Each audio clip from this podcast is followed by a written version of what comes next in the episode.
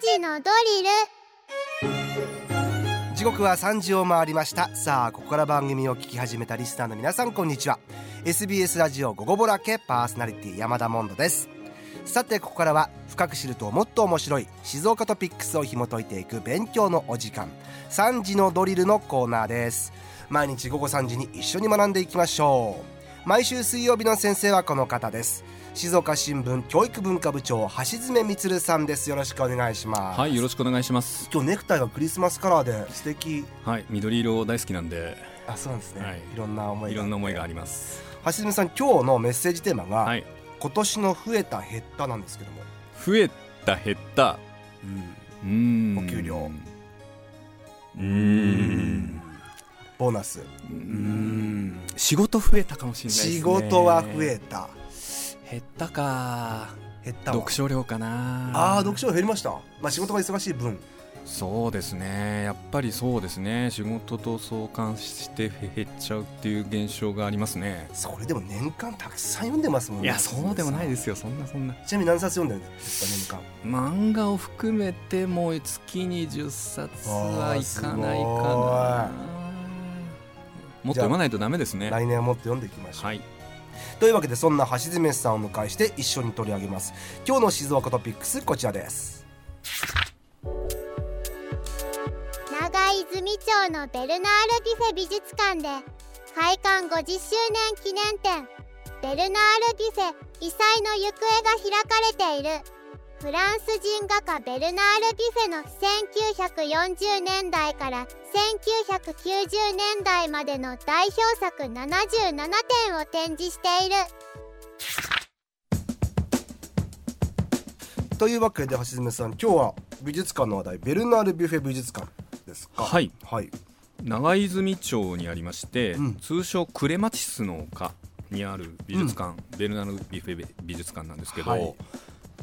モンドさんは行かれたことありますありますありますあいいですねそれこそこの前、はいあの富士の国地球環境史ミュージアムはいはいはといコラボして、うんうんベルナール・ビュッフェのうん昆虫の絵っあありましたねていうのもね、うん展示して博ました、ね、物史的な絵も描いてるよそうですねってやつですよね面白かったですね面白かったですよねええ現物の標本と並べてねそうそうそうそう絵があって見比べられるっていう趣向でしたけどねえベルナール・ビュッフェ美術館で、うんベルナール・ビュッフェをやるんですかえーっとここはベルナール・ビュフェという画家のコレクションうがん全部で作品数で2000点あるんですけど、ええいろんな切り口でベルナール・ビュフェのん作品を見せるっていうのがまあ基本コンセプトになっているので、うんまあ、今読み上げていただいた展覧会もですね、えーまあその一環ということになると思います。はいでねえーっと先に言っとかなきゃならないのは、はい先週ね映画館の話したじゃないですかはいはいはいで静岡市葵区のミニシアターミニシアターはいそうそうそう静岡シネギャラリーがうん12月に開館20年だよと、うんうんで浜松市中区シネマイーラも開館15年だよとえ言いましたけれども、ええ今日の主役のベルナル・ビフェ美術館もですね11月25日が開館記念日だったんですけれどえも、はいこれで50歳あら50周年って言ってますんでね結構半世紀半世紀歴史がありますそうねなんですよ1973年にオープンうん半世紀ねあそこの場所にありましてねでも素敵ですよね雰囲気もそうそうそうそとてうも良くてうん、なかなかあの足を運ぶときに、うんあのある種ちょっと非日常を感じられるとそいううかでねすねあの坂を登っていく坂を感登じってといくか感じねとかねんそうそうそうそうなんですよまああのビュフェの作品をねこれだけコレクションしてる美術館っていうのは世界中探してもないって言われてるんでそうなんですねそうなんですよでまずねこれえっとおさらい的に言うとはいベルナール・ビュフェっていうのはうんどういう人かってどういう人なんですか言った方がいいですよね,、教えてくさださいい、はい、あの1928年の7月10日パリ生まれなんですね、うんで第二次大戦がありまして、うんえー1946年、えー終わった後んその次の年にうん初めてサロン、まあ、要するにあの、えー、とアトリエあえーとですね、け基本的にはその展示会みたいなものなんですけれども、えそこに初出品えしてああそういうことかまあ、それで画業を始めたってはいいうはい形になりますと、えでこの方ねやっぱり若くしてかなり知られる存在になっていて、ええ20年代前半20代前半には世界各地の画廊で展覧会が開かれる人気画家としての地位を確立したえへえ天才天才ですよね系ですねまあ、時代の雰囲気と合った絵を描いたっていうのも勝因の一つだって言われてますけどもね、今で言うと誰だろう今で言うとねまあ規模的に言うと村上隆さんとかそうなのかなああ世界中でっていう話で言うとそうねか夜遊びとかあーあまあそうですねバウンディ確とかかにねそんな感じ百何十カ国でっていうのが違い、ねええまあ、今とでも情報の伝わり方もまた違うんで、ねまあ確かにはいなかなかその中であの世界的な知名度を誇るっていうのも相当やっぱり実力がないとできなかったことかなという気がします、うんで1999年に亡くなっておりまして、はいまあ、この方の評価についてはですね、まあ、いろんな画家がいましてどんな人でもそうなんですけれども、はいある時代はああすごいねすごいね評価高いばええ時代もあって、え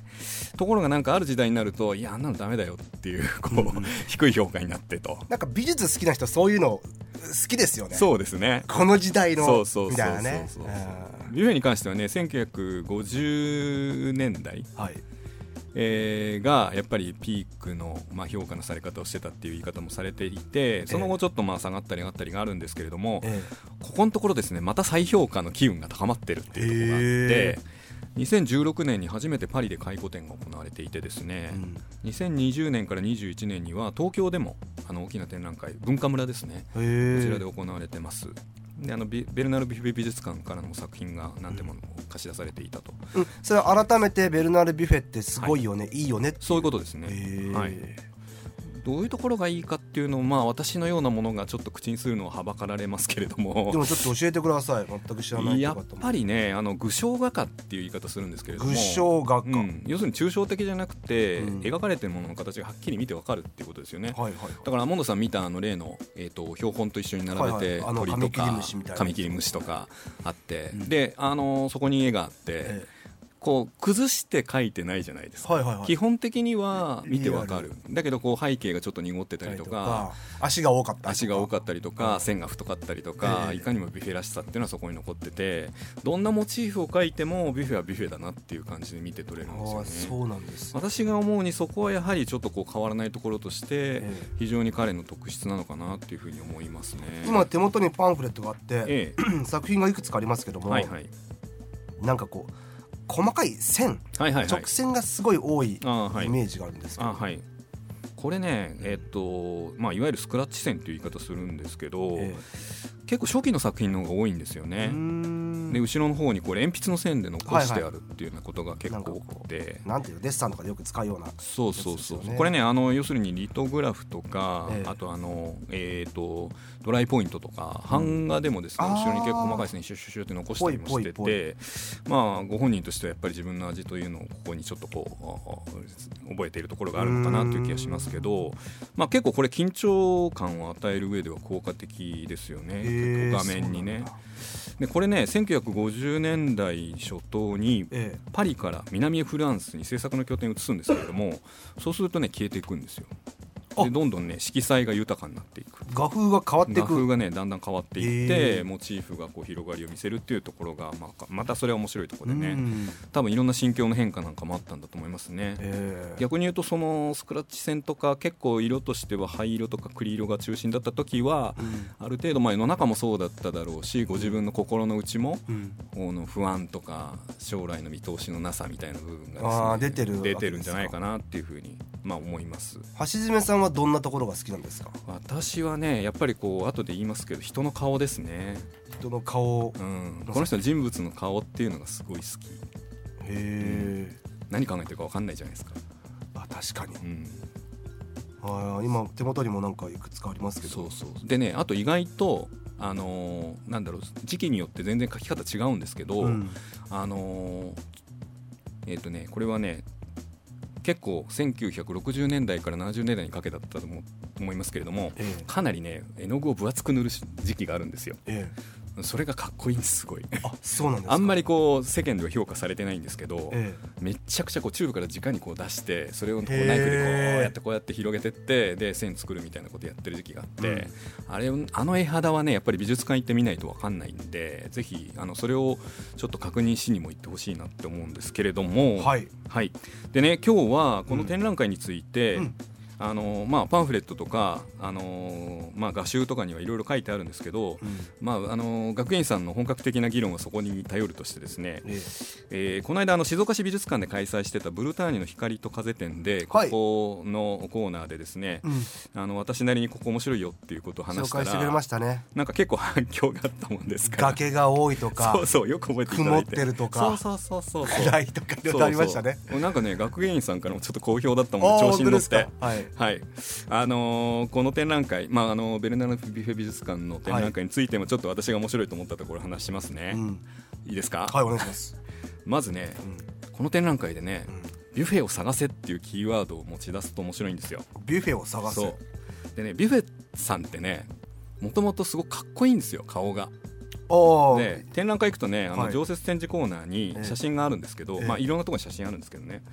めちゃくちゃかっこいいあのとにかく10代20代30代ぐらいまでは、もうなんかハリウッドスターみたいなんですよ、へえで僕誰か似てんなと思ったのキアヌ・リーブスあそっち系ですかなんか細表で、え鼻筋が通ってて目とか眉もキリッとしてるイケメンなんイだケメンで多分ね自分の顔ね自分で好きだったと思うんですよほうちょっとナルシストナルシストかもしれないうんでこの展覧会にも自画像っていうふうに題したうん作品っていくつもあって、ええでまあ、これ普通にあのいろんな作家さん自分の顔描くって普通のことなんですけどはい自画像って描いてない作品にも、うん多分これ自分の顔描いてんじゃないのっていう作品が結構あるんですよ。だからビュッフェは探せなんだそうだからねこれ、うんあの明言もされてないし文献が残ってるわけでもないのですが、うん例えばね1961年の「ピエロの顔」って作品があってはいあここには載ってないか、うんちょっと言ってうねん、あのね結構そのオレンジと赤使った強烈なやつなんですけれども、はい真っ赤な背景にシルクハットをかぶった道化師がこっちをじーっと見てるんですよね,、ええでねこれどう見ても違うぞ、あそうなんですうかん、でね「ドン・キホーテ」作品をね、はい1988年に作ってるんですけれども、